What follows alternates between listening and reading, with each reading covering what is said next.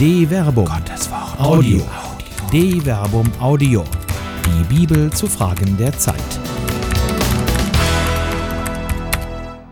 Wenn Küssen schwanger macht.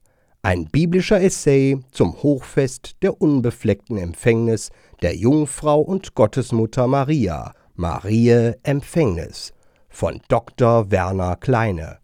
Was mag der Schöpfer sich nur dabei gedacht haben, als er den Menschen männlich und weiblich erschuf, auf dass er sich nicht durch Stecklinge oder Ableger vermehre, sondern durch Sexualität. Und damit der Mensch fruchtbar sei und sich vermehre, hat es dem Schöpfer offenkundig auch noch gefallen, den Menschen mit Lust in dieses Prozedere zu locken, damit die Übung auch gelinge.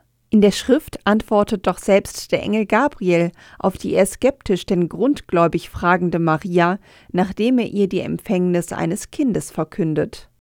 Wie soll das geschehen, da ich keinen Mann erkenne? Der Engel antwortete ihr, Heiliger Geist wird über dich kommen, und Kraft des Höchsten wird dich überschatten. Deshalb wird auch das Kind heilig und Sohn Gottes genannt werden. Lukas Kapitel 1 Vers 34 bis 35. Wenn bei Gott also prinzipiell nichts unmöglich ist, warum hat es ihm dann grundsätzlich doch gefallen, dass der Mensch sich eben über den Weg der Fleischeslust vermehre? Sollte der Sex dann nicht doch mehr göttlich als Folge der Erbsünde sein? Schließlich erlässt Gott seinen an die Menschen gerichteten Schöpfungsbefehl ja lange bevor überhaupt über Sünde gesprochen wird während letzteres in der Bibel überhaupt das erste Mal in der Kain- und Abel-Erzählung der Fall ist. Der Herr sprach zu Kain, Warum überläuft es dich heiß und warum senkt sich dein Blick? Ist es nicht so, wenn du gut handelst, darfst du aufblicken, wenn du nicht gut handelst, lauert an der Tür die Sünde. Sie hat Verlangen nach dir, doch du sollst über sie herrschen. Genesis Kapitel 4, Vers 6 bis 7 erscheint der Schöpfungsbefehl selbst als Hineinnehmen des Menschen in das Schöpfungswerk Gottes selbst. Gott erschuf den Menschen als sein Bild, als Bild Gottes erschuf er ihn, männlich und weiblich erschuf er sie. Gott segnete sie, und Gott sprach zu ihnen, Seid fruchtbar und mehrt euch, füllt die Erde und unterwerft sie und waltet über die Fische des Meeres, über die Vögel des Himmels und über alle Tiere, die auf der Erde kriechen. Genesis Kapitel 1, Vers 27 bis 28. Die Sexualität, die Voraussetzung für die fruchtbare Vermehrung ist, erscheint hier geradezu als Segen. Liebe kann keine Sünde sein. Blühende Neurosen. Gleichwohl feiert die Kirche alle Jahre wieder am 8. Dezember das Hochfest der ohne Erbsünde empfangenen Jungfrau und Gottesmutter Maria.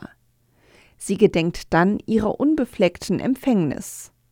All diese Sprachbilder suggerieren, dass Sex zumindest für die frommen Seelen dann doch weniger ein Segen ist, sondern ungeachtet des biblischen Befundes, dass der göttliche Vermehrungsbefehl Teil des paradiesischen Lebens ist, lange bevor die Sünde durch den Brudermord Kains ihren Weg in das menschliche Dasein fand, als Fleischeslust dem Geist zuwiderläuft.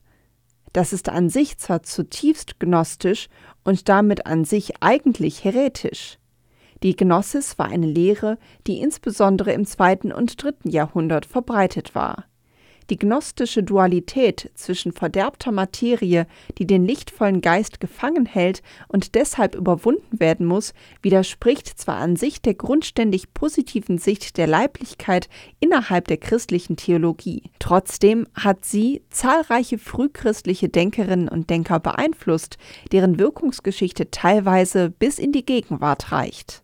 Man denke nur an die Erbsündenlehre des Augustinus, der impliziert, dass die Sündhaftigkeit des Menschen durch den elterlichen Geschlechtsakt von einer Generation an die andere vererbt wird. Auf Humus solcher Denkweisen können nur Neurosen blühen. Denn die Geschlechtlichkeit und die Sexualität gehören zur Conditio Humana dazu. Und sie sind gerade nicht teuflisch, sondern Gott gegeben und Gott gesegnet. Der neurotische Mensch aber traut selbst seinem Schöpfer nicht über den Weg. Er sieht in der Sexualität ein Danaer-Geschenk, dem mit Skepsis zu begegnen ist. Er teilt Gott seinen Segen nicht eher, um den Menschen auf die Probe zu stellen? Sexuelle Enthaltsamkeit und Askese werden dann zum Königsweg eines Heils, das man sich schließlich verdient hat. Und da der Asket an sich nicht mal auf dem Holzweg ist, zählte Jesus selbst sich offenkundig nicht unbedingt zu den Asketen. Der Menschensohn ist gekommen, er isst und trinkt, und sie sagen, siehe, ein Fresser und Säufer, ein Freund der Zöllner und Sünder, und doch hat die Weisheit durch ihre Taten Recht bekommen. Matthäus Kapitel 11, Vers 19. Was wird Gott denen wohl sagen, die so fromm seine segens- und lebensvolle Gabe abgewiesen haben? Eine Frucht des Misstrauens. Die Askese erscheint demgegenüber eher als Ausdruck menschlichen Misstrauens, das auch in eine skeptische Sicht auf die Sexualität mündet. Vermehren sich nicht sogar die Tiere auf diesem Weg? Kann das Animalische wirklich Gott gewollt sein? Es kann, möchte man sagen, denn in animalisch steckt ja immerhin Anima drin. Und bedeutet Anima nicht die Seele? Wie soll der Mensch denn sonst den Willen Gottes erfüllen, wenn nicht durch den Segen Gott geschenkter Leiblichkeit und Sexualität? Sonst wäre der Mensch gerade nicht Mensch, sondern ein Busch oder ein Kaktus, der Luftwurzeln schlagend Gleiches vom Gleichen weitergibt. Büsche loben Gott bloß durch ihre pure Existenz, nicht aber aus Erkenntnis. Die Erkenntnisfähigkeit des Menschen ist demgegenüber ein Ergebnis sexualitätsgesteuerter Evolution. Erst indem sich immer neue Kombinationen ergeben, konnte die Schöpfung das Wesen Mensch hervorbringen, ein Wesen, das nicht nur sich selbst erkennt, sondern auch zur Frage nach dem Urgrund allen Seins fähig ist. Wahrhaftig, die Sexualität ist ein Segen, denn sie ermöglicht erst jene Vielfalt, die das Leben aufweist. Fleischeslob. Die Schrift selbst weist also eine mehr als positive Sicht auf die Sexualität auf. Die schimmert sogar in der skeptischen Frage der Maria durch, die sich eben nicht vorstellen kann, ohne die übereinkommende Zusammenkunft mit einem männlichen Gegenpart schwanger zu werden. In der Tat erscheint die Schwangerschaft Mariens weniger als Ausdruck freiwilliger Zustimmung, denn als ein Ergeben in eine Überwältigung, wenn sie schließlich antwortet Siehe, ich bin die Magd des Herrn, mir geschehe, wie du es gesagt hast. Lukas Kapitel 1, Vers 38. Genoito moikata rema mu während das Geneuto als Optativ des Aorist-Mediums noch suggerieren kann, dass es sich um einen freiwilligen Wunsch der Maria geht, der hier in Erfüllung gehen soll, determiniert das folgende Katarema Mu den Wunsch als doch eher fremd gesteuert. Hinzu kommt, dass sich Maria selbst als Dule, wörtlich Sklavin, definiert. Ihr bleibt eben keine Wahl, als sich in ihr Schicksal zu fügen.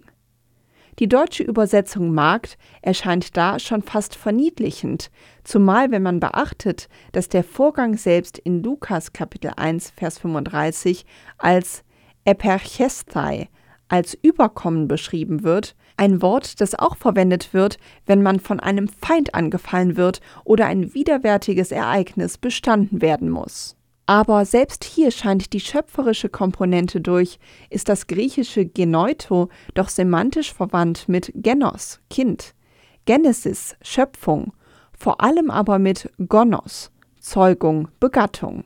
Selbst der Geist Gottes wählt offenkundig den Weg einer sexuellen Zeugung, auch wenn nach dem Zeugnis des Lukas kein menschlicher Partner im Spiel war was auch immer in Nazareth damals geschah. Das Ergebnis ist die Fleischwerdung des Wortes Gottes.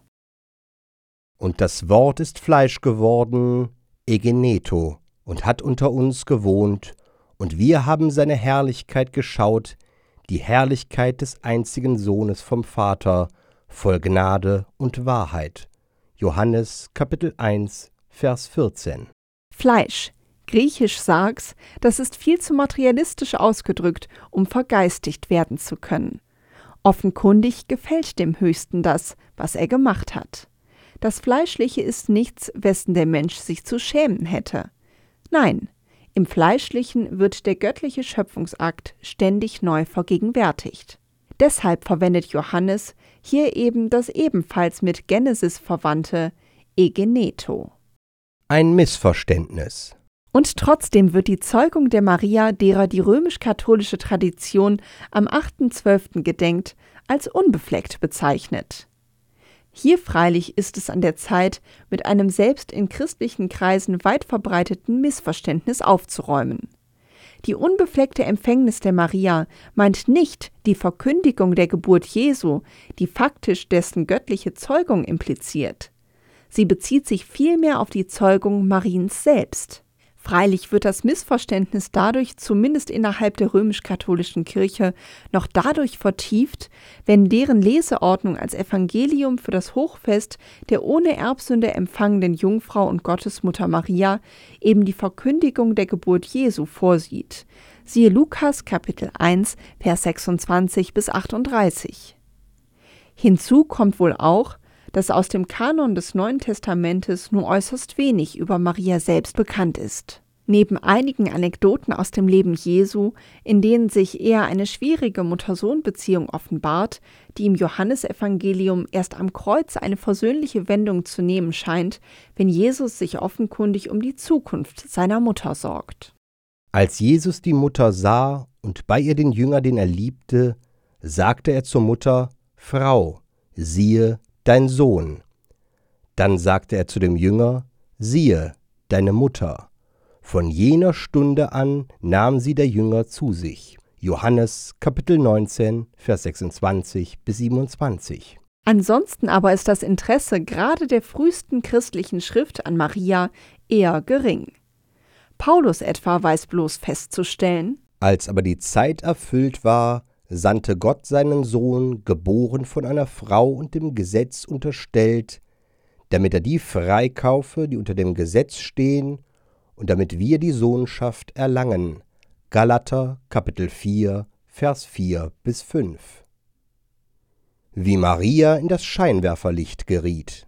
Entweder kannte er den Namen der Mutter tatsächlich nicht, oder er erschien ihm nicht wichtig. Wichtig ist nur die Existenz Jesu selbst. Er steht im Vordergrund. Gleichwohl wecken solche Lehrstellen Begehrlichkeiten. Das Herz der Menschen lässt sich nicht durch nüchterne Fakten, so bedeutsam sie auch sein mögen, wärmen. Er möchte auch wissen, wie sich denn die Geburt des Gottessohnes ereignet hat. Und hier kommen Matthäus, in diesem Zusammenhang hier vor allem aber Lukas ins Spiel.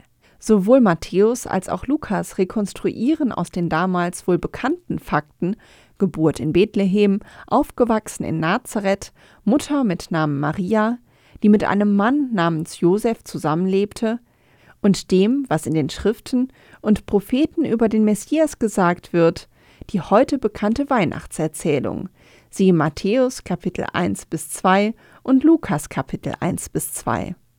Vor allem Lukas widmet Maria, der Mutter Jesu, in seiner Geburtserzählung besondere Aufmerksamkeit.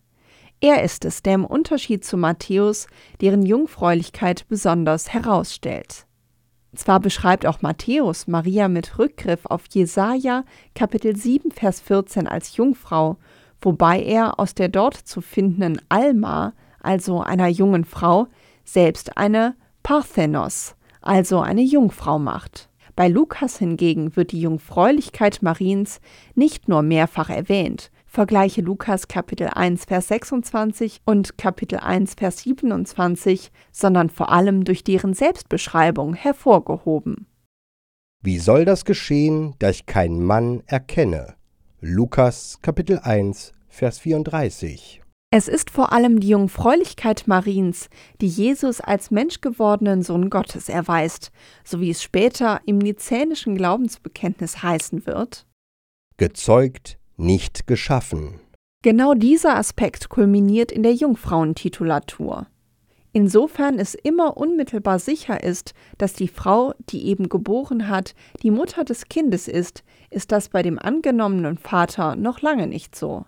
Die kollektive Psyche der Menschheit führt daher in der Regel beim Anblick eines Neugeborenen daher nicht ohne Grund zu der affektiven Aussage ganz der Vater, um den über Jahrhunderte in seiner Rolle als Ernährer der Familie hineingeworfenen, in seiner Vermutung auch der Erzeuger zu sein, zu bestärken. Nun ist bei Jesus sicher, dass die Mutter eine Menschin war, deren Name Maria war. Wenn in Kreuzestod und Auferstehung Jesus sich aber nun als Sohn Gottes erwiesen hat, dann kann Gott jetzt eben nur der Vater sein. Gott als Vater kann nun freilich ein Kind leibhaftig, mithin also sexuell, nicht aber per Geschlechtsakt nach Menschenart zeugen. Sonst hätte eine Inkarnation ja schon vorher stattfinden müssen. Genau das führt theologisch zu der Aussage der Jungfräulichkeit Mariens. Das aber lässt die Frage aufkommen, warum gerade diese Maria von Nazareth hier in Frage kommt. Befriedigung. Die menschliche Neugier ist ein Trieb, der nach Befriedigung strebt. Im Lukasevangelium wird die Besonderheit Mariens lediglich im Gruß des Engels lakonisch erwähnt.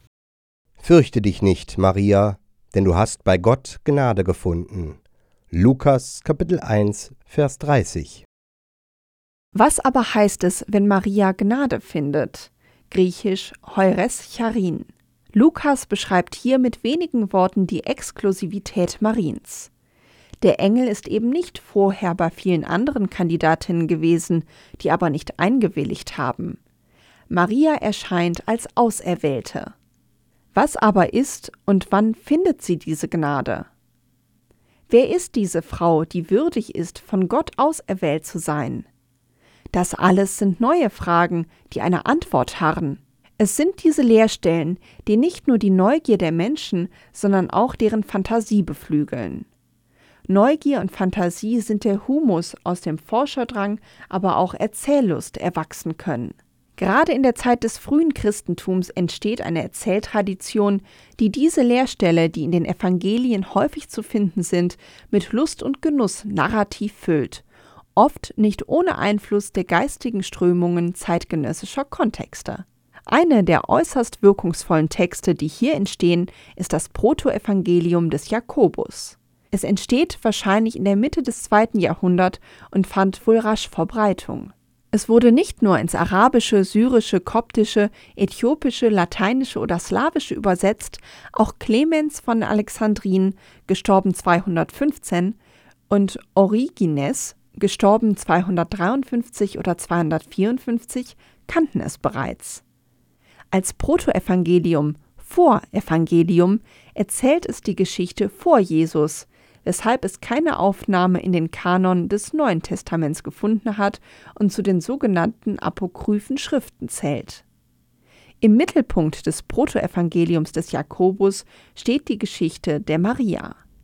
Er befasst sich dort deshalb nicht nur mit den besonderen Umständen der Geburt Jesu, bei der ebenfalls die Jungfräulichkeit Mariens betont wird, indem eine Hebamme namens Salome sogar eine nachgeburtliche Untersuchung des Jungfernhäutchens vornimmt, übrigens eine Szene, die sich auf vielen Krippendarstellungen finden, wenn neben der oft unter einer Decke liegenden Maria eine Frau kniet, die die Hand auf oder unter der Decke hat, Vergleiche hierzu Protoevangelium des Jakobus Nummer 19 bis 20. Wenn Küssen schwanger macht. Der frühchristliche Text ist aber auch im Zusammenhang des Hochfestes der ohne Erbsünde empfangenen Jungfrau und Gottesmutter Maria von Bedeutung, das weniger im Neuen Testament, sondern im Protoevangelium des Jakobus seine Traditionsbegründung findet. Nachdem dort über die Kinderlosigkeit Joachims und Annas erzählt wird, der späteren Eltern der Maria, wird berichtet, wie die schon in die Jahre gekommene Anna sich klagend an Gott wendet, bevor ihr ein Engel die Erhörung ihrer Bitten in Aussicht stellt. Vergleiche Protoevangelium des Jakobus Nummer 1 bis 3. Daran anschließend trägt sich die Empfängnis Mariens auf folgende Weise zu. Und siehe, da kamen zwei Boten und meldeten ihr, siehe, Joachim dein Mann ist im Anmarsch mit seinen Herden. Ein Engel des Herrn nämlich war zu ihm hinabgestiegen und hatte ihm gesagt, Joachim, Joachim, erhört hat der Herrgott deine Bitte. Geh hinab von hier, denn siehe, dein Weib Anna wird schwanger werden. Und Joachim war hinabgezogen und hatte seine Hirten gerufen und geheißen, Bringt mir zehn Lämmer hierher ohne Makel und Fehl. Die sollen dem Herrn meinem Gott gehören.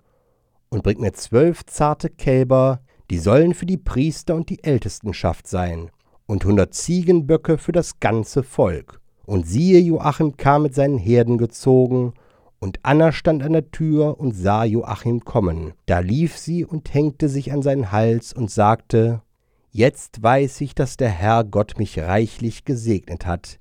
Denn siehe, die Witwe ist keine Witwe mehr, und ich, Kinderlose, soll schwanger werden.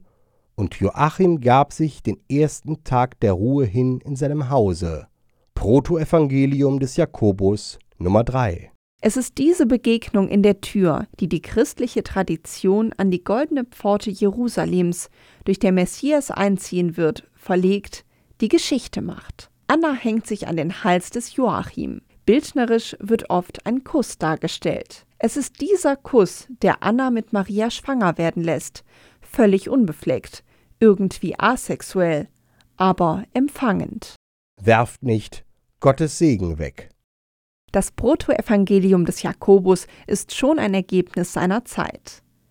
Umso mehr ist es dessen spätere Interpretation. Gerade weil Sexualität unter gnostischem Einfluss als Makel angesehen und Askese als Weg der Befreiung angesehen wurde, sah man in der vermeintlich unbefleckten Empfängnis der Maria ihre Freiheit von der Erbsünde, die sie erst würdig macht, den Gottessohn zur Welt zu bringen dass dabei dessen Zeugung viel weniger schamhaft, sondern vielmehr als Überschattung, griechisch episkia sein und Überkommen, griechisch eperchesthai, als unübersehbar körperliches, ja ergreifendes und überwältigendes Ereignis beschrieben wird, sollte die Asketen aller Zeiten eigentlich erschüttern.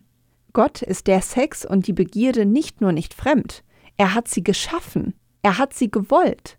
Sie ist Teil des Schöpfungssegens. Und so erzählt die Menschwerdung des Gottessohnes viel mehr als von einer bloß platonischen Liebe. Nein, der Mensch ist Gott wohl eine Sünde wert. Und so ist auch wohl die Jungfräulichkeit Mariens kein Wert in sich, sondern Ausdruck und Bekenntnis zu einem besonderen, einzigartigen Ereignis. Gott wird Mensch. Das Wort wird Fleisch achtet also den Leib und all das, was Gott sonst noch geschaffen hat, nicht gering. Wenn schon Gott sah, dass es gut so war, sollte der Mensch es nicht besser wissen. Eine Produktion der Medienwerkstatt des katholischen Bildungswerks Wuppertal Solingen-Remscheid. Autor Dr. Werner Kleine. Sprecher Jana Turek und Marvin Dillmann.